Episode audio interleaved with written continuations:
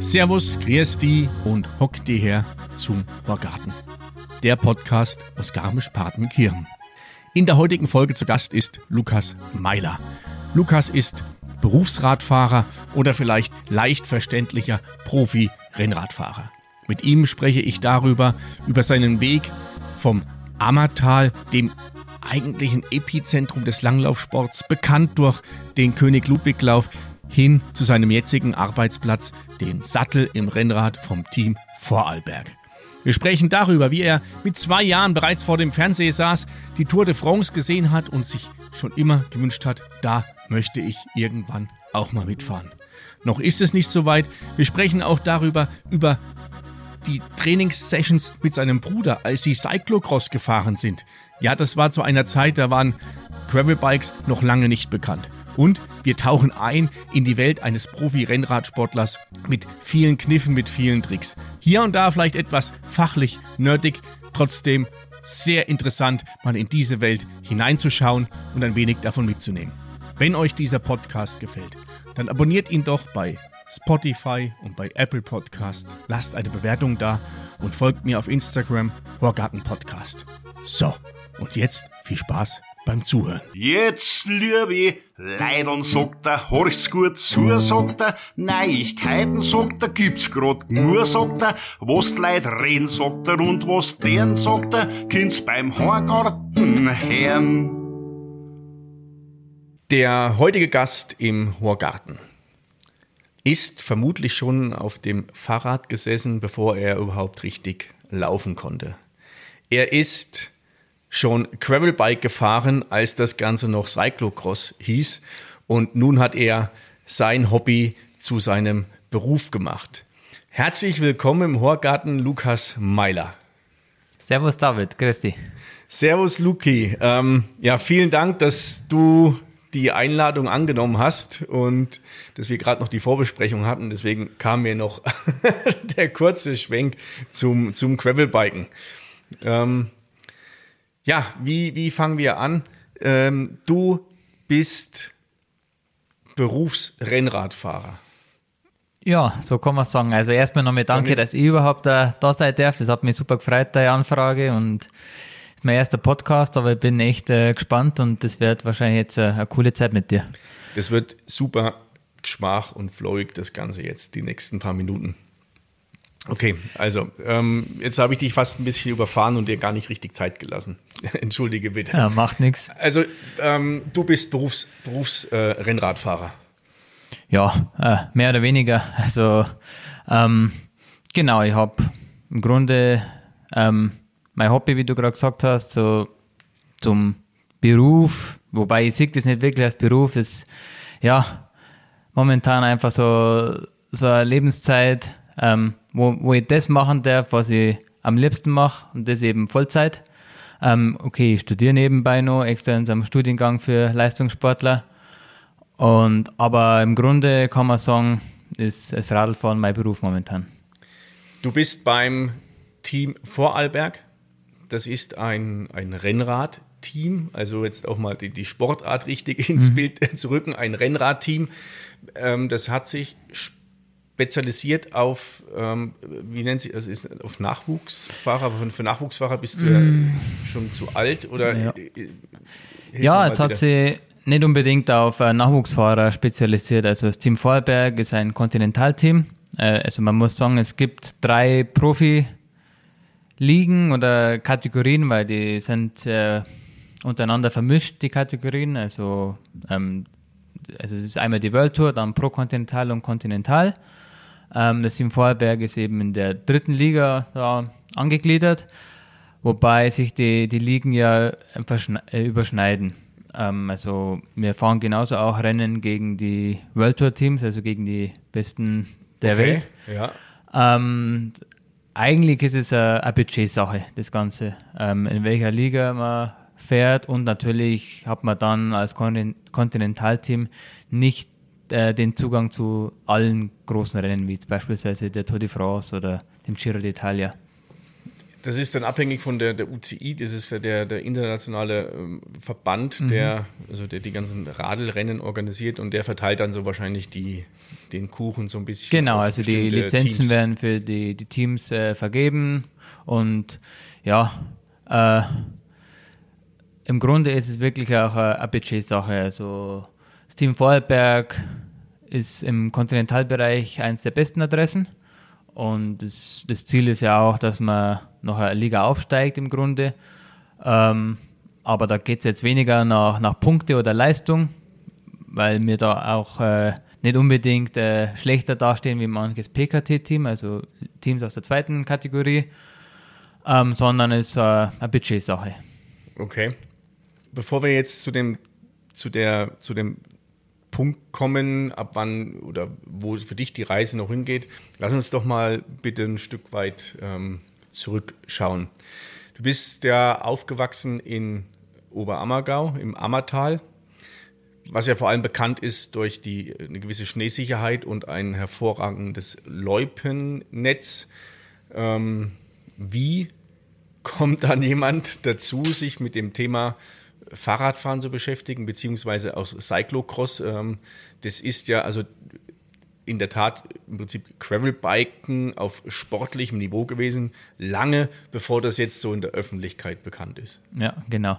Ähm, ja, gut, äh, wie hat das Ganze angefangen? Also, eigentlich seit ich mich zurückerinnern kann, habe ich irgendwie was mit dem Radlfahren am Hut gehabt. Ähm, jetzt über meine Eltern, speziell über meinen Papa, der da selber viel gefahren ist. Ähm, und ich habe als kleiner Bub schon immer Tour de France mit angeschaut und habe mir gedacht, boah, wenn der Papa Radl fahren geht, da, will ich immer mit.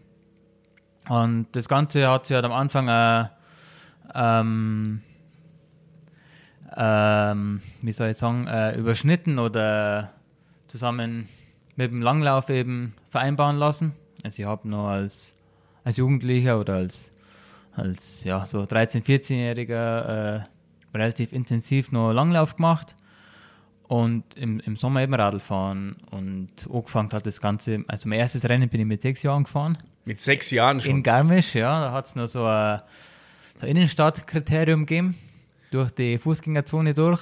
Also das erste, war das mit einem Mountainbike oder war das schon mit Ah, ich habe da schon ein Rennradl mit, gehabt. Mit Also, Rennradl. klar, ich bin da in der Klasse gefahren, da war ich der Einzige mit Rennradl.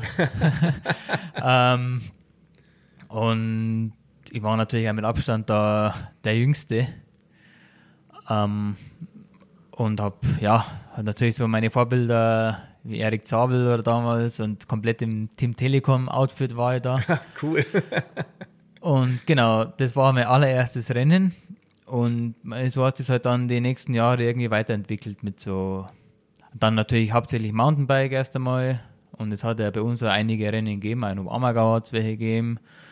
Äh, Und ansonsten in der Region war immer was äh, geboten und das in Verbindung mit Langlauf, da waren wir natürlich schon sportlich immer aktiv. Ähm, und es hat sich eigentlich schon immer alles so um einen Ausdauersport bei uns in der Familie Meiler gedreht. Also Ballkünstler sind wir jetzt alle keine großen. Haben wir vom Opa nicht ganz so viel geerbt, der war Fußballer. ah, okay. Ja. Ähm, genau, ja, und durch die Jahre hat sich das Ganze halt äh, so ergeben, dass ähm, das Radlfahren meine Sportart Nummer 1 geworden ist. Ähm, und da halt auch mit der Zeit, äh, oder eigentlich war schon immer klar, ich will im Straßenradsport landen. Weil klar, das ist das, was man in der Öffentlichkeit auch mitkriegt, das, was man als, als kleines Kind im Fernsehen angeschaut hat, wenn die Großen bei der Tour de France oder so fahren. Und da war schon immer mein Traum, ja, einmal solche Rennen äh, fahren zu können. Und dann hat es einfach mit der Zeit ähm, vom Mountainbike zum Straße entwickelt. Und wie du gerade gesagt hast, sind wir noch eine, eine Zeit lang intensiv Cyclocross gefahren. Und ja, wie bin ich da dazu gekommen? Das ist ah, eigentlich eine ganz eine verreckte Geschichte. Ich habe das davor auch nicht kennt, Cyclocross. Und das ist ja eine ganz eine traditionelle Sportart, vor allem in den Benelux-Ländern. Ich wollte gerade sagen, aus Belgien kenne ich das. Ganz Genau, verrückte ja. Rennen sind das, gell? Ja. Oder Und- richtig populär auch. Ja, na wirklich. Und das ist, im Grunde ist es ja Wintersportart. Ach so. Also die Cyclocross-Zeit geht von Oktober bis Ende Februar. Im Sommer gibt es da keine Rennen. Und angefangen hat das Ganze halt irgendwann, boah, keine Ahnung, die 30er, 40er Jahre oder so, wie sich die damaligen Straßenfahrer halt oder die im Sommer aktiv waren, im Winter irgendwie die Zeit vertreiben. Hat es ja entweder Bahnradsport gegeben oder Cyclocross. Und ja, dann hat mein damaliger Trainer oder äh, großer Förderer eben von mir, der Steffen Rhein, mal mir so ein, ein Cyclocross-Bike äh, vor die Nase gestellt. Absäglich mal als, als, als Trainingsgedanke natürlich. Und dann habe ich mich damit beschäftigt und habe mir über YouTube lauter so Videos angeschaut, ja, wie geht denn das überhaupt, das Absteigen, das Radschultern, über Hindernisse springen und so weiter. Bin dann meine ersten Rennen halt gefahren äh, auf nationaler Ebene und das hat mir richtig viel Spaß gemacht, weil es halt eine Mischung aus Athletik, aus Fahrtechnik und natürlich einfach Ausdauer und ja, auch Schnellkraft ist da dabei. Und das war meine Disziplin, die hat mir sehr, sehr viel Spaß gemacht. Und Ganz kurz vielleicht zum, zum Einhaken, dass die Leute, die uns zuhören, jetzt nichts mit Cyclocross direkt anfangen können oder auch vielleicht von Gravel-Bikes noch nichts gehört haben. Das ist im Grunde ein so ein Cyclocross-Bike ist ein, ein Rennrad mhm. mit schmalen Stollen, äh, Reifen und es wird im, wird im Gelände gefahren, also nicht auf asphaltierten Straßen. Und genau. diese Wettbewerbe sehen halt, sind halt so multiple sportartig im Grunde, oder? Weil du ja gerade ja. sagst, du musst also ähm, einen Berg hochlaufen, du musst das Fahrrad genau, schultern, sind, du musst äh, irgendwelche, irgendwelche Hindernisse überhüpfen und sowas, ja. Dabei, wo man auflaufen muss oder über so Hürden äh, springen. Das kann man entweder mit Rad, also per Bunny Hop oder absteigen, das Rad schnell drüber äh, schultern oder heben und dann geht es weiter. Und das Ganze findet natürlich auf einer sehr schnellen, athletischen und deswegen auch ästhetischen Bewegung äh, findet es statt und genau, und in Belgien ist es einfach na wirklich Nationalsportart. Also da das habe ich dann selber erleben dürfen bei den Weltcups und die großen belgischen Rennen, wo wir dann halt da oben waren, so um die Weihnachtszeit rum. Da sind bis zu 100.000 Zuschauer. Ah, jetzt habe ich mich am Kaffee verschluckt. Alles gut. Genau, also da sind einfach bis zu 100.000 Zuschauer ähm, ja, auf, dem, auf dem Rundkurs. Das Ganze findet ja auf so ungefähr zwei Kilometer langen Runde statt, über Wiese, durch Wald, durch Sand, im Winter durch Schnee. Ah, okay. Und, und ist sehr spektakulär eigentlich, ja. Und diese Wettbewerbe, in, habt ihr da in, in Oberammergau dann euren eigenen Parcours gehabt irgendwie oder wie habt ihr da euch darauf vorbereitet? Ja, also wir haben äh, im Garten oder in der Wiese von Oma und Opa haben wir unser Parcours abgesteckt. Okay. Einfach äh, Kurvenkombinationen, neue Hürden eingestellt und dann natürlich um Oberammergau rum die ganzen Wegal hm. haben wir natürlich aus dem FF kennt oder der haben wir immer noch und so hat man natürlich auch relativ gutes äh, Trainingsgebiet dann bei uns gehabt. Und du hast, du hast gesagt, also ein Förderer war der, der Stefan. Steffen, ja. Steffen. Der Steffen. Mhm. Ähm, der Steffen kommt aus dem, aus dem Radlsport oder? Ja, ja, genau. Also der Steffen war früher selber Profi, war mein deutscher Meister ähm, und ist ein sehr, sehr guter Freund von uns. Und ja, war eben lange Zeit äh, Trainer auf sehr, sehr, ja, wie sagt man, ähm, weit oben angesiedelt im ja, Ganzen okay. und sehr bekannt dafür, sehr geschätzt. Und der hat zu uns da ein bisschen angenommen. Und der hat uns da eigentlich dann, ja, es war vielleicht ein bisschen sporadisch oder per Zufall, dass wir dann auch da so hängen geblieben sind in dem Cyclocross-Sport um, um jetzt mal mich und auch die Zuhörer mal etwas abzuholen, wie alt war, also ihr, das haben wir, ist vielleicht auch noch ganz wichtig zu wissen, dein, dein Bruder ähm, ist ja auch äh, mhm. erfolgreicher Radlfahrer, also oder hat genau, ja, ja, im Grunde gleichzeitig oder mit einem leichten Zeitversatz, er ist ein paar Jahre jünger. Ja, der du, ist drei Jahre jünger und hat das Ganze eigentlich drei Jahre versetzt genauso gemacht, also auf die gleiche Ebene im Grunde und die gleichen Teams durchlaufen und genau. Und, aber ich mache jetzt immer noch eigentlich alles mit Martin eben zusammen. Wir sind ja im selben Team. Ah, okay. Und genau. Na, aber wie alt war ich? Also, ähm, wo das Ganze wirklich ernst geworden ist, war ich 15 Jahre alt, wo man gesagt hat, okay, jetzt löst man eine Lizenz. Ähm, das heißt, man darf im Grunde nur noch, oder man startet eben bei lizenzierten äh, Rennen. Ähm, und das Ganze wird dann natürlich schon zum Leistungssport. Und zum Cross bin ich auch in dem, in dem Winter 2009 dann eben gekommen.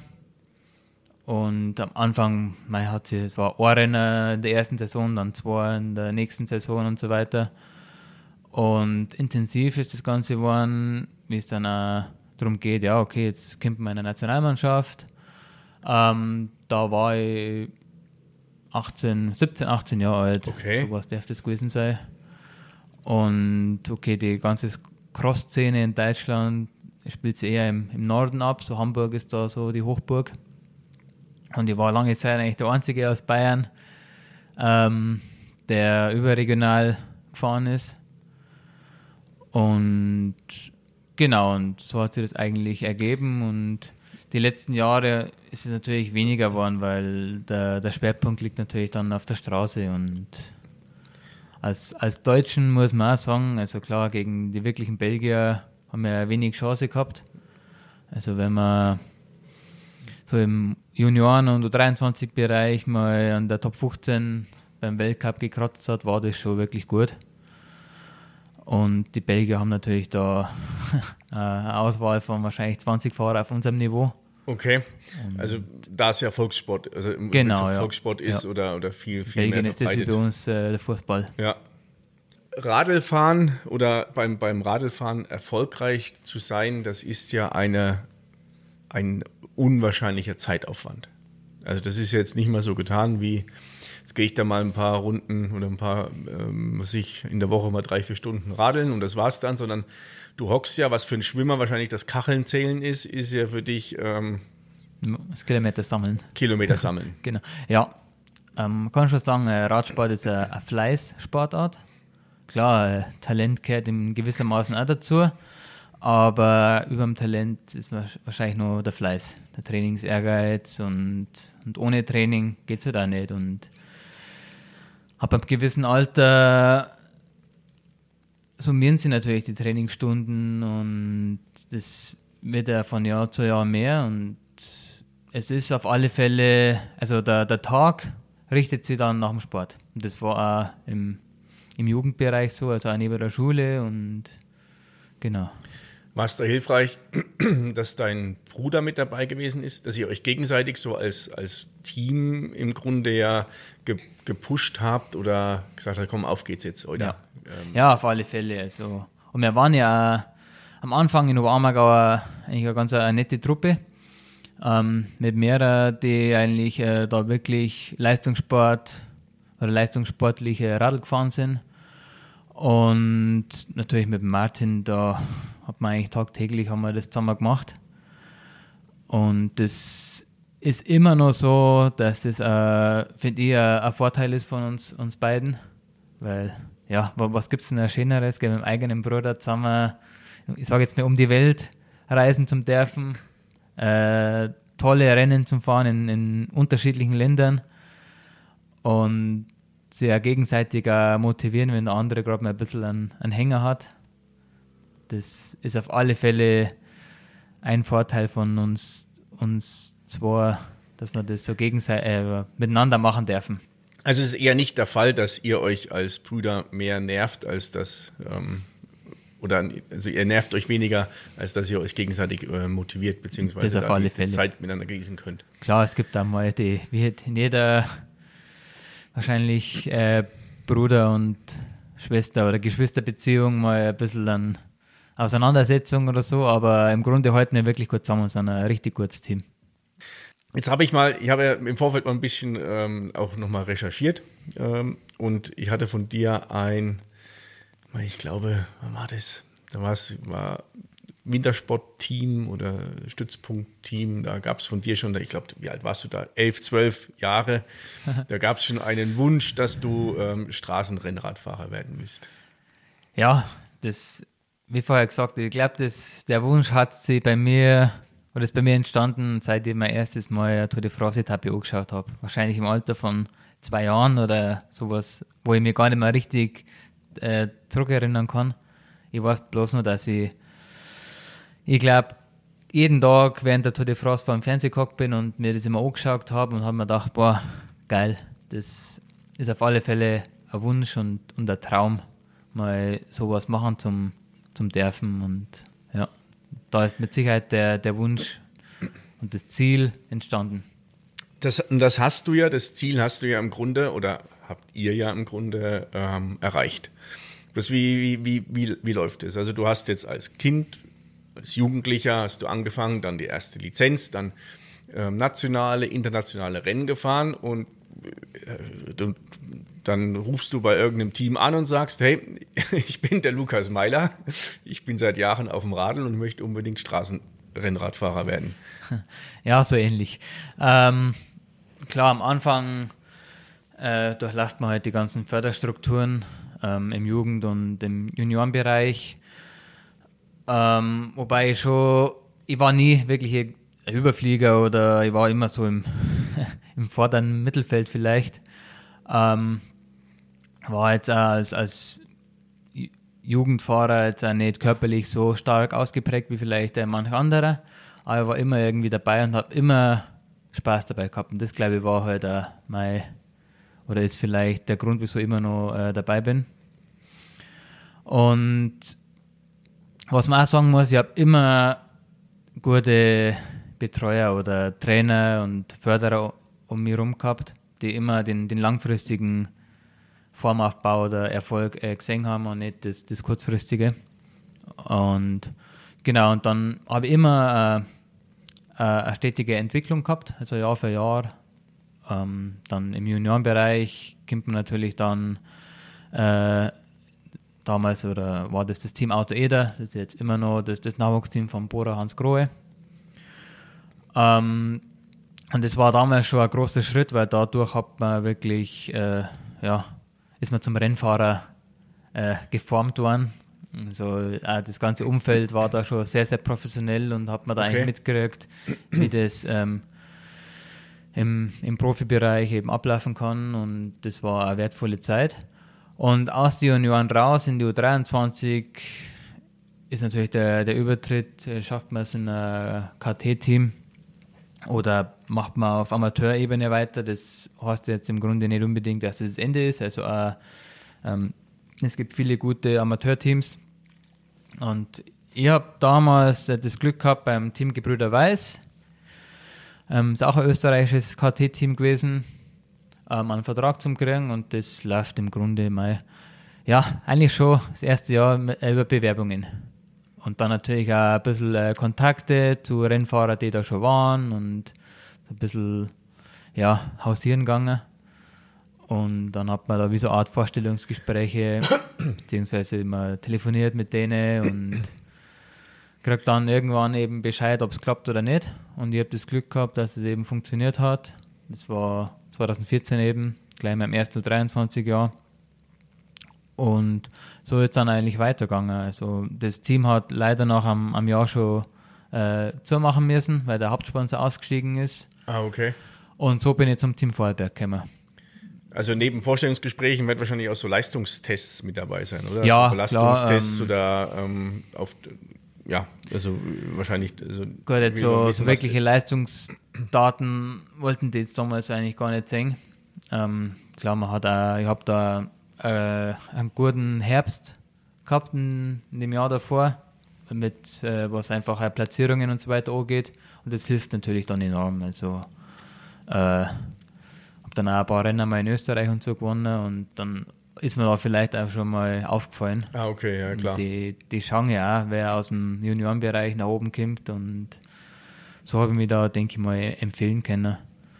Und dann das Jahr drauf ist eigentlich das Ganze schon ein bisschen, ja, äh, unkomplizierter abgelaufen. Also wie auf der Teamsuche dann eben zu Team Vorarlberg gekommen bin, was ihr ja schon so ein bisschen kennt und das Ganze ist dann ohne Bewerbung oder so abgelaufen, sondern einfach äh, man halt auch gefragt beim Thomas Kofler und wie schaut es denn aus und dann war da der, Gott sei Dank, sehr offen und hat mir einen Vertrag angeboten und seit 2015 bin ich eben beim Team Vorarlberg. Ach, seit 2015 jetzt schon. Ja. Und Thomas Kofler ist der, Der Teammanager. Teammanager. Das heißt, seit 2015, äh, sieben Jahre, was hat sich oder wie, wie läuft es ab? Du hast gesagt, du warst bei, bei den ähm, beim, beim äh, Autoteam EDA genau. und Gebrüder Weiß, da wurde schon dann so stückweise in die äh, auf das Profi oder ja hauptberufliche Profisport äh, zu- Abläufe vorbereitet wirst.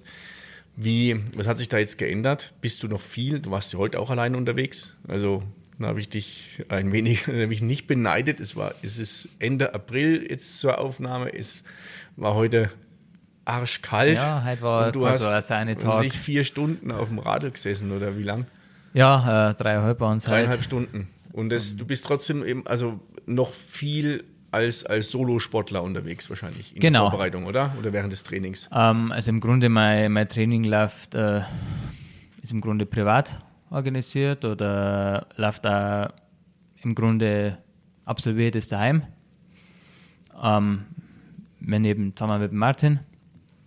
Ähm, auch unser, unser Trainer ist im Grunde jetzt nicht irgendwie vom, vom Team, sondern der ist privat. Klar ist äh, immer ein gewisser Austausch mit dem Team da. Der ist auch wichtig. Aber ansonsten ist das alles äh, ein bisschen individuell für jeden gestaltet und das Training findet bis auf die Trainingslager äh, macht es jeder Sportler individuell, wo er eben gerade wohnt.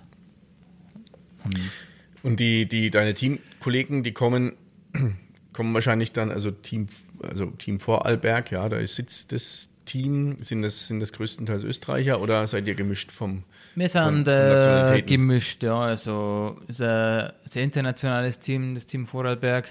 Jetzt heuer ist es bis auf einen, äh, ist es deutschsprachig. Also wir haben einen Franzosen noch und sonst halt viele Schweizer und Österreicher. Und der Martin und ich sind die zwei einzigen Deutschen.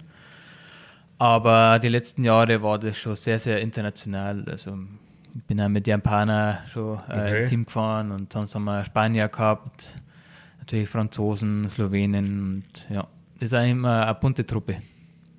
Die, also was ich mir noch also, heißt schwierig vorstelle, wenn halt jeder von, von, von deinen Teamkollegen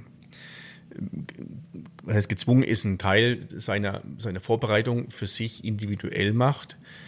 Wie entsteht dann so der, der Team Spirit, beziehungsweise die, du brauchst ja die Abstimmung auch. Also es gibt ja unterschiedliche, ich habe das nie, noch, nie, noch nie so richtig verstanden, es gibt ja unterschiedliche Rollen beim, bei, in den Teams ähm, von denen, die, die voranmarschieren, die dann irgendjemanden in Position bringen, über Arbeiter oder Wasserträger, wie auch immer was. Das muss ja auch alles, ist ja, oder sollte ja bestenfalls mal abgestimmt und, und geübt werden, auch, dass du weißt, wie tickt einer oder wie, wie kannst du jemanden noch motivieren oder erkennst du an gewissen Gesten oder Blicken, was der will oder was gerade mit ihm los ist. Ja, also das ist ganz ein wichtiges Thema, weil äh, gerade der Straßenradsport ist einfach ein Teamsportart. Und da ist natürlich Kommunikation ist äh, ganz ein, ein wichtiges Element bei dem Ganzen. Und ja, es ist am Anfang schon immer ein bisschen, bisschen schwierig oder ein bisschen tricky, ähm, da so eine Abstimmung ähm, zum Finden. Meistens haben wir eben davor irgendwie ein Trainingslager, wo man das Ganze in Angriff nimmt und da mal ein paar Sachen eben ausprobiert und dann die ersten Rennen, die jetzt vielleicht fürs Team nicht den Stellenwert haben, dass man sagt, okay, da will man voll auf Angriff fahren, sondern eben einfach mal äh, zusammenfinden. Und das ergibt sich dann eigentlich, hat sie, oder die letzten Jahre hat sich sehr schnell immer ergeben und klar fällt man vielleicht beim einen oder anderen Renner mal auf die Nasen, weil, weil es eben Abstimmungsschwierigkeiten gibt. Aber im Grunde und Ganzen ist es natürlich auch von der sportlichen Leitung äh, sehr gut immer organisiert worden, dass wir da das Ganze ja, ganz ordentlich ähm, über die Bühne gebracht haben und dann relativ schnell wirklich eine eingespannte Truppe geworden sind. Wie viel Trainingslager habt ihr da? Oder, ähm, oder Trainingslager, beziehungsweise du sagst ja auch, du bist ja international unterwegs. Das sind ja viel, also du hast ja dann wahrscheinlich ab, ab Mai, Juni hast du einen relativ hohen Reiseanteil, oder? Ja. ja, also im Grunde fängt es um im, im Dezember mit dem ersten Trainingslager. Das ist meistens irgendwie Mallorca oder der Martin ich waren Südafrika. Ähm, das ist privat organisiert. dann ist im Januar, Februar das, das nächste Trainingslager. Ist auch wieder Mallorca, Gran Canaria, halt so die, die typischen südlichen Inseln, wo es einfach eine Wettersicherheit gibt. Und jetzt mit dem Team waren wir heuer auf Rhodos. Da waren wir zweieinhalb Wochen. Das war eine Mischung aus Trainingslager und gleich die ersten Rennen. Und da haben wir eben, ja, mit der Mischung eben aus Trainingslager und Rennen das eigentlich ganz gut geschafft, dass wir da uns äh, zusammenfinden. Ah, das habe ich, glaube ich, gelesen. Rodos, hast du da, da ja. hast du da bei dem Prolog was abgerissen, gell? Ja, genau. Also Rodos war ja richtig gut gelaufen für mich. Es war auch im Grunde mit dem Prolog ähm, mein erstes Profirenner, das ich gewonnen habe.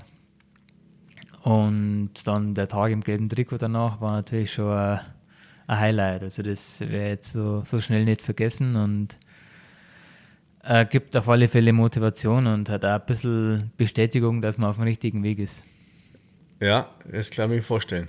Und bist dann gleichzeitig auch so der Gejagte, gell? Ja, also ja. Jetzt, jetzt habe ich das, das, gelbe Trikot und dann zu wissen, dass jetzt alle auf dich ähm, schauen und sagen, ja. den morgen mir jetzt noch lupfen. Ja, das war, war echt ein, ein ganz ein besonderes Erlebnis. Oder natürlich auch war das so der Tag, auf dem man ja hier trainiert, den man irgendwie als, als Ziel hat. Und ich habe die letzten Jahre natürlich äh, viel in der Helferrolle äh, verbracht und da denke ich auch einen, einen guten Platz im Team gefunden. Habe immer Spaß dabei gehabt, äh, meine Kapitäne ja irgendwie zu unterstützen.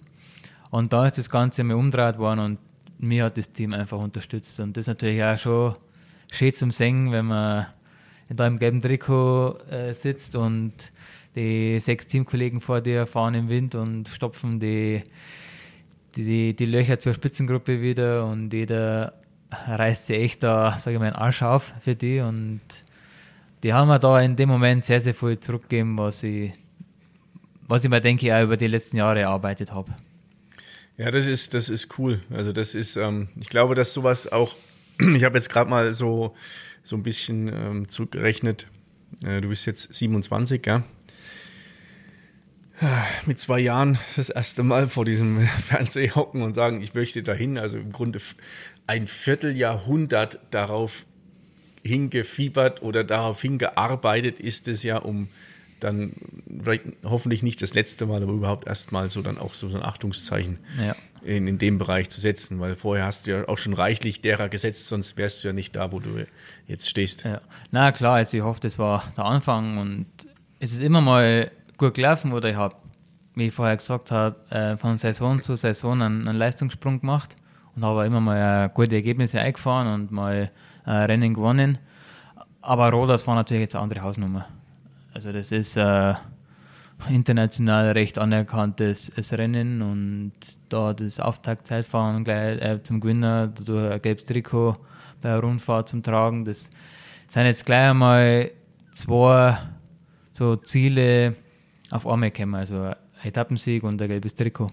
Und ich war schon öfters mal an einem, an einem Trikot nah dran, äh, gerade so Bergtrikots und Sprinttrikots die man halt auch durch Fluchtgruppen ganz gern äh, sammeln kann.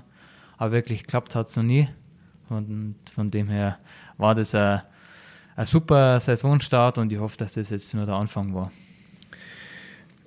Also das ist ja, ich, ähm, wenn ich das so überlege, das ist ja eine, das ist eine, auch wieder mal so eine Welt für sich. Ja? Also ich fahre ja auch so ab und zu mal so ein bisschen Rennrad und also ein den, den Alex kennst du ja auch oder äh, ist ja auch ein gemeinsamer Bekannter von uns, der auch viel da drauf hockt. Und allein wenn das nur schon losgeht mit dem, mit dem Windschattenfahren oder wer mal jetzt vorn fährt und also für mich ist das immer noch eine riesengroße Anstrengung zu schauen, dass ich da irgendwie den Abstand richtig halte, dass ich also recht nah dran bin, aber nicht zu nah dran, dass ich irgendwie noch reagieren kann. Oder allein bei zwei, drei Leuten ist das ja schon eine riesengroße Herausforderung oder ja. braucht es lange, diese Abstimmung zu haben. Und da sind wir aber nicht im Wettkampfcharakter, sondern wir fahren, damit wir ein paar Kilometer zusammenschrauben und sagen, jetzt haben wir einen schönen Dock gehabt, haben wir eine schöne Tour gehabt und dann trinken wir heute danach. Ähm, das ist, glaube ich, eine Sache, die, also das stelle ich mir vor, das ist eine riesen Herausforderung für, für euch als, als Rennfahrer im Wettkampfmodus, dass du alles miteinander irgendwie kombinierst. Ja, und deswegen ist ein, ein Team und deine Mannschaftskollegen äh, sind so wichtig, die die halt auch in, in, der richtigen Position halten oder in die richtige Position vor am Anstieg oder vor Abfahrt oder vor dem Finale einfach bringen, die aus dem Wind halten. Äh, bei einem Defekt oder so äh, warten, Führungsarbeit verrichten und so weiter. Also da ist wirklich, was vielleicht auf den ersten Blick nicht immer erkennbar ist, aber Radsport ist eine reine oder wirkliche Teamsportart. Und klar, am, am Ende gewinnt einer. Ist ja nicht äh, wie beim Fußball, dass die ganze Mannschaft dann gewinnt, sondern es gewinnt einer, der kriegt einen Pokal, der kriegt das Trikot und so weiter. Aber ähm, das Ganze ist auch nur möglich mit der Unterstützung von der ganzen Mannschaft. Und ja. Die Rollen, also die Rollen oder die Positionen sind ja im Vorfeld schon, die sind, ähm, die sind im Grunde relativ klar, klar, klar verteilt ja. oder mhm. definiert, oder? Genau. Also ganz klassisch, sage ich mal, gibt es den Kapitän, ähm, dann gibt es noch äh, einen Sprinter, dann hat man vielleicht noch zwei, drei Joker und der Rest sind so die, die klassischen Wasserträger, wie man es halt kennt. Gell? Und die halt auch, wenn ein Rennen nach Plan verläuft, im Grunde nicht mehr fähig sind, ins Finale mit einzugreifen, weil die halt ihre, ihre Energie davor verschossen haben. Damit der Kapitän oder der Sprinter, je nachdem für wen eben dann letztendlich, letztendlich gefahren wird, bestmöglich ins Finale gebracht wird. Also ich finde Wasserträger, also jetzt gerade, es ist mir vorhin, ich habe überlegt, ob ich sage, weil ich nicht genau wusste, ob es eine andere Bezeichnung für gibt, weil ich finde es relativ abfällig. Oder es ist, hört sich so abwertend an. Es hat sich wahrscheinlich über die Jahre jetzt so eingebürgert. Bloß für das, was sie leisten, ist es mehr als ein Wasserträger. Es ist ja eher eine Stütze. Und ja. ich komme gerade drauf, weil wir in dem Gespräch mit der, mit der Alex, äh, mit, der, mit dem Alex und der Petra Volz von der Fotzenspanglerei, weil die Petra ja auch so eine Verfechterin davon ist, dass es ähm, keine Zahnarzthelferin ist, sondern eine zahnmedizinische Fachangestellte, weil sie viel mehr und viel komplexere Aufgaben hat. Und da habe ich jetzt gerade so eine Brücke geschlagen, dass, dass ja so jemand kein Wasserträger ist, sondern er ist ja ein, ein, einer der wichtigsten Unterstützer für mhm. den für, oder für das auserkorene Teammitglied, ihn am bestmöglich nach vorne zu bringen. Ja, ja das stimmt. Und klar hat es im, im Volksmund einfach so ja, etabliertes Wort, Wasserträger. Kommt ja da davor, ähm, dass derjenige ja zuständig für die Verpflegung ist, also lasst sie zum Begleitfahrzeug zurückfahren, holt die Flaschen und steckt sie halt dann mal 10, 11, 12 Flaschen ins Trikot und verpflegt halt seine Teamkollegen damit. Ähm, aber der muss natürlich oft äh, im Grunde mehr leisten wie wirklich der Kapitän. Also man kann es mittlerweile ganz gut auswerten durch die ganzen Wattenmesssysteme, die man am Rad hat und was der Kilojoule auf die Straße bringt, ist dann oft äh, um ein, um ein ganzes Stück mehr wie der, der Kapitän, der lang, so lange wie es geht im, im Windschatten ist und der im Grunde keine Energie verschwenden soll. Weil du gerade sagst, die ganzen Messsysteme, ähm, da seid ihr schon oder läuft es schon im Grunde so eine ich hätte fast gesagt, Komplettüberwachung. Also ja. die, die, die, deine Pulsuhr oder über diese, deine, deine, ganzen Werte, das lässt sich ja eh alles analysieren. Und die sind noch gekoppelt mit so, mit so einem Wattmesser, oder? Das ist, der ist im Pedal oder im, im, in der Kurbel, Kurbel irgendwie drin, genau. oder? Und dann merkst du oder kannst du nachvollziehen, wie viel Druck du drauf ja. bringst. Ja, also da ist der Radsport gerade in den letzten Jahren sehr, sehr wissenschaftlich geworden. Ähm, ich bin ein Befürworter für das Ganze. Ich finde das sehr, sehr interessant. Ähm, das Training hat sich dadurch ein bisschen verändert. Und es ist im Grunde, sammelt man jetzt von jeder möglichen Situation, sammelt man Daten. Also das fängt natürlich an äh, während einem Training die, die Leistungsdaten, also die Power, die Watt, die du aufs Pedal trittst. Ähm, dann Herzfrequenz, äh, es gibt dann auch Sauerstoff, ähm, Sensoren, die die Sauerstoffsättigung in der Muskulatur messen. Äh, es gibt Schlaftrecker, die ja so dein, das ganze Regenerationsverhalten ähm, tracken. Auch das Thema Ernährung oder Körperzusammensetzung spielt da eine, eine große Rolle und es ist sehr wissenschaftlich geworden und hat sich ja einiges verändert. Und man ist natürlich ein bisschen, ja, ich will nicht sagen fremdgesteuert, aber man hat sehr viele Indikatoren. Äh, wobei trotzdem darf man einfach das Körpergefühl da nicht, nicht vergessen. Also das ist immer noch wahrscheinlich der wichtigste Parameter und da kannst du nur so tolle Wattzahlen treten, wenn du dich einfach nicht gut fühlst oder so und du irgendwie vom Körper das Signal kriegst, okay, das, das passt halt nicht so und dann musst du auf den Körper hören und da muss man auch so viel sein, dass man, oder so muss man so ehrlich zu einem selber sein, dass man das eben dann akzeptiert. Die, also ich glaube, dass das, genau das, was du sagst, dass einerseits ist es schon wichtig, dass du auf deinen Körper hörst, bloß auf der anderen Seite sind genau diese, diese Werte, die du bekommst. Und wenn die noch wissenschaftlich begleitet oder betreut werden, dann kannst du ja ähm, deinen Körper bzw. dich vorbereiten, noch so gut optimieren, um, zu, um da noch ein bisschen mehr, mehr rauszuholen. Mhm. Also wir hatten vorhin auch mal kurz über das, das Thema Doping irgendwie angerissen. Ähm, das, was da passiert, was du machst, ist ja, sind ja völlig also das sind ja normale Parameter, die du betrachtest und dann auch schauen kannst, was, welche Trainingseinheit, welche Belastung hat welchen Einfluss oder ja. welche, wie hat eine bestimmte Ernährungsweise Einfluss auf, auf die Leistung oder was ich beobachte, dass der Schlaf schlecht ist, was kann, wo kann ich dagegen steuern? Mhm. Ja, das stimmt und ähm, mittlerweile wird da sehr viel getestet im Radsport, also auch während der Saison durch verschiedene Leistungstests, durch irgendwelche Schweißanalysen und so weiter. Ähm, das in Verbindung mit unserem Sportwissenschaftler Matthias Lahr sind wir da sehr, sehr fortschrittlich eben aufgestellt. Und ich glaube, das ist auch ein Grund, wieso ich in den letzten Jahren immer oder stetig den, den Leistungssprung ja gehabt habe.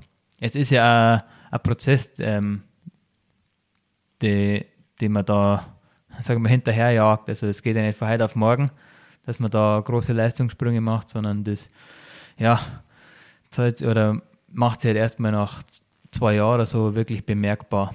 Und das ist halt wirklich eine langfristige Sache. Und das Ganze natürlich, wenn man das, ja, das, das treibt sie natürlich irgendwie äh, so ein bisschen auf, auf die Spitze und dadurch sind auch Leistungssprünge nachvollziehbar. Klar, im Volksmund äh, hast du natürlich oft äh, Radsport, das die Dopingsportart. Okay, war es auch. Äh, das muss man ganz klar sagen. Ähm, der Radsport hat ein großes Dopingproblem gehabt in der Vergangenheit. Ähm, Gott sei Dank, ich denke jetzt für meine Generation war das sehr, sehr wichtig, ähm, dass man äh, wirklich oder dass sich der Radsport, auch die, die Anti-Doping-Agenturen und so dem Thema so angenommen haben. Und dadurch ist er äh, wirklich ein ganz ein großes Stück äh, sauberer geworden. Er wird nie ganz, ganz sauber sein. Es wird, wo man betrügen kann, wird immer irgendwie beschissen. Also das ist ja ein gesellschaftliches Problem. Das ist in der Wirtschaft so, das ist ja in jeder Sportart so, das ja, wird immer so sein. Aber man kann sauber sehr, sehr viel erreichen. Und das ist halt auch, was einem, einem irgendwie eine Motivation gibt, dass man jeden Tag sich aufs Radl schwingt oder sich in den Kraftraum stellt und wirklich an, an seinem Leistungsniveau arbeitet. Also das glaube ich, das glaube ich schon und das ist, was du gerade sagst, das finde ich, habe ich noch nie so, noch nie so gesehen, dass das gerade für für die, also die Generationen nach diesen äh, Skandaljahren ein Thema gewesen ist, was, was vielleicht sie dafür noch mehr sensibilisiert hat. Ähm, zugleich habt ihr wahrscheinlich immer noch so ein bisschen mit einem so einem erstmal so einer Schublade zu, zu ja. kämpfen, in der ihr drin steckt, weil Radl, Radlfahrer, Radsportler sind alle äh, Epo, glaube ich, war das, oder? Mhm. Ist das Epo verseucht und kann ja nicht sauber sein. Ja. ja. vor allem jetzt bei uns in Deutschland ist es schon so ein bisschen das, das Denken aus, dem, aus der breiten Masse, dass der Radsport hat einfach, oder jeder, jeder Radlfahrer tobt. so ein bisschen äh, vielleicht das, das Denken von manchen und äh, aber wenn man sich einfach mal ein bisschen, also man muss sich nicht wirklich da auseinandersetzen, aber wenn man einfach ein bisschen dem Ganzen mehr annimmt, dann sieht man doch, was da einfach eine Arbeit dahinter steckt und dass auch nicht nur der Radsport äh, ein Sportart ist, wo gedopt wird oder und ja, e, es ist auch in den letzten Jahren schon besser geworden. Also die, das, das Ansehen vom Sport hat ja sehr gelitten, so in der, in der Zeit um 2003, 2005 war ja, denke ich mal, so die Hochburg, wo der Radsport ja wirklich so einen Stempel mhm. weggehabt hat.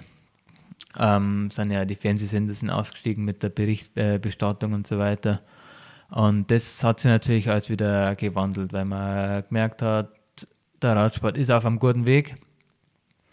Und ja, es ist halt einfach eine Faszination, gell, der, dass man nicht unbedingt mit einem, mit so einem oberflächlichen Denken, sage ich jetzt einfach mal, ähm, das nicht irgendwie kaputt machen darf. Und weil für das sind die meisten einfach arbeiten zu hart, dass man sie in die Schublade da ja. schirmen lassen darf. Also das war jetzt auch ein, von dir jetzt ein gutes Plädoyer und dann ähm, auch mal ein Aufruf nach, nach außen, das, ja. das, so, das so zu sehen. Wo das, Nein, ein, ist, ähm, es war ja berechtigt, also das muss man ja ehrlich sagen. Ähm, der Radsport hat sich ja selber in die Situation gebracht.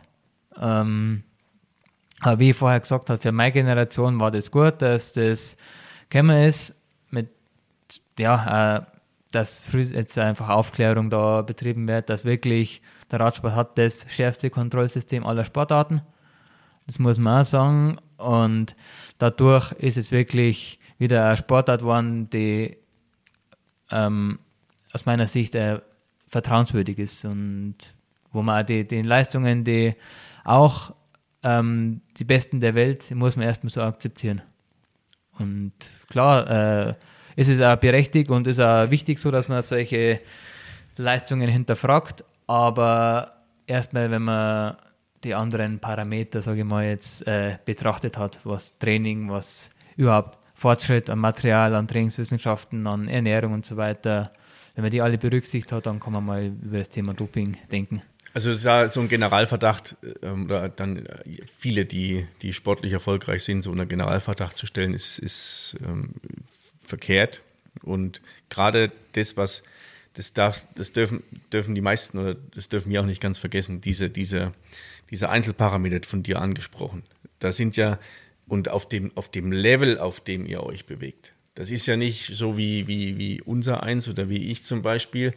Ähm, wenn ich an diesen Parametern was verändern würde, da spanne ich vielleicht nicht sofort was, sondern das ist ja das Zusammenspiel von allen dann auf den Körper, auf die, auf die, die ja, physiologische Voraussetzung, den Zustand, das alles abgestimmt, sagen, das ist jetzt dein, deine Trainingsmethodik, das ist deine Ernährungsplan-Thematik und sowas. Und darauf baut es ja auf. Und dann bei dir auch noch, ähm, was du ja schon gesagt hast, worauf deine Trainer in der Jugendzeit schon geschaut haben, dich nicht zu verheizen. Genau. Also es hätte ja passieren können, der, der Meiler Lucky ist jetzt der Oberflieger mit ähm, 18, 19, 20 Jahren, fährt alles in Grund und Boden und ist mit 22 Jahren so platt und so fertig, dass er nichts mehr passiert. Ja, ja hat, die Beispiele hat es ja zu Genüge gegeben und habe Gott sei Dank immer die richtigen Leute an meiner Seite gehabt, die da wirklich geschaut haben, okay, machen wir lieber ein bisschen weniger wie, wie zu viel. Was allerdings ist die Frage, und zwar, wenn wir es von Ernährung oder Doping, wie auch immer haben, was hat woher kommt diese Verbindung Radlfahren und Kaffee? Ja, also das, das, ist a, das, ist eine gute Frage, ja. Einen ähm, hervorragenden Espresso oder einen Americano getrunken und du hast gesagt, ja, Radlfahren und Kaffee, das gehört einfach zusammen. Ja, das ist eine gute Frage. Woher die wirklich kommt, das kann ich da gar nicht so beantworten. Ähm, nein, es ist, ja, also wie ich ähm, 2014 äh, in dem Profizirkus, sage ich jetzt mal, äh, gewechselt habe, habe bis daher keinen Kaffee getrunken. Gut, war ja noch ein bisschen jünger und habe mir gedacht, ja, Kaffee ist für die alten Leute. und dann so, wenn man gerade an die Ruhetage mit der Mannschaft ähm, ausfahren war und man hat, legt mir immer einen Kaffeestopp ein und jeder trinkt da seinen Espresso oder zwei und der andere einen Cappuccino zusätzlich dazu. Und ich bin halt da gehockt mit meiner heißen Schokolade und habe mir gedacht, ja, okay, vielleicht mache ich was falsch oder so. Gell? Und ähm, so bin ich halt zum Kaffee gekommen. Und die, die Faszination Kaffee, ja, hat sich wahrscheinlich so entwickelt wie Faszination Autos oder man muss auch sagen, äh, das Gesprächsthema ist natürlich auch, oder die, die Themen haben sich ein bisschen verändert. Also vor ein paar Jahren hat man im, im Hotel oder im, im Teambus noch über, über Autos und, und Frauen geredet. Und jetzt geht es ja, welche Bohnen nimmst du her und, und welche Kaffeemaschine hast du daheim stehen und ja. Ja, das ist. Und, ja, und vielleicht um halt Genusssachen ist doch Genau. Ja? Radlfahren ist, ist ein Genuss. Ähm, genauso ist halt ein, ein guter Kaffee ein Genuss. Und ja, und vielleicht halt auch so ein bisschen die, die Abwechslung zum, zum Training. Also das kann ich vollkommen nachvollziehen und erscheint mir auch schlüssig. Und wenn dann viele jetzt, was weiß ich, ähm, oder da in den, in den ähm, Destinationen, wo ihr dann seid zum Trainingslager, das sind ja dann oft auch so, Kaffee, also ja. Italien ist natürlich für einen Kaffee ähm, prädestiniert. Gell? Ja, klar, das ist natürlich auch ein bisschen eine Lifestyle-Geschichte auch noch. Ja, Luki, jetzt haben wir es von ähm, Genuss gehabt und haben, glaube ich, so viele Themen ja, so durch ähm, besprochen und kommen auch jetzt schon langsam dem, dem Ende entgegen. Und ähm, was ich für dich habe, ist also ein Geschenk für jeden Gast im Horgarten. Es gibt ja zur, zur, ähm, zu der Folgen, zu dem Folgentitel gibt es eine Folgenbeschreibung. Das kann ein Lebensmotto sein, das kann ein Slogan sein oder das kann ein, ja, ein motivierender Satz oder eine Erkenntnis des Lebens sein. Und die darf der Gast vom Horgarten beisteuern. Oh, das ist eine sehr gute Frage. Ähm, ja, Mai, äh, im Grunde bin ich sehr, sehr privilegiert, das Ganze ähm, machen zu dürfen. Jetzt muss man schon mal so äh, vorne herausheben noch. Ähm, und das Ganze steht natürlich über dem Fleiß. Also man macht es natürlich, weil man weiß, okay, man hat eine, ist in einer besonderen Situation, man darf das machen, was man äh, was man liebt und was man gerne macht. Und dadurch fällt natürlich das schon leicht, einmal beim, beim Sauwetter trainieren zu gehen oder die harten Einheiten durchzuziehen und einmal an Orte fahren, wo es einem nicht so gut gefällt. Ähm, und das, das Privileg ist natürlich schon, das steht an, an erster Stelle bei mir, weil wenn man weiß, okay, es ist äh, wovon viele andere aber hätten das auch gerne. Und ich darf es momentan, wieso auch immer, wieso ich in der glücklichen Lage bin, weiß ich nicht. Ähm, aber ich habe es auf jeden Fall momentan und man weiß auch, man macht es eine begrenzte Zeit. Und den möchte man natürlich so gut wie möglich jetzt äh, ausnutzen.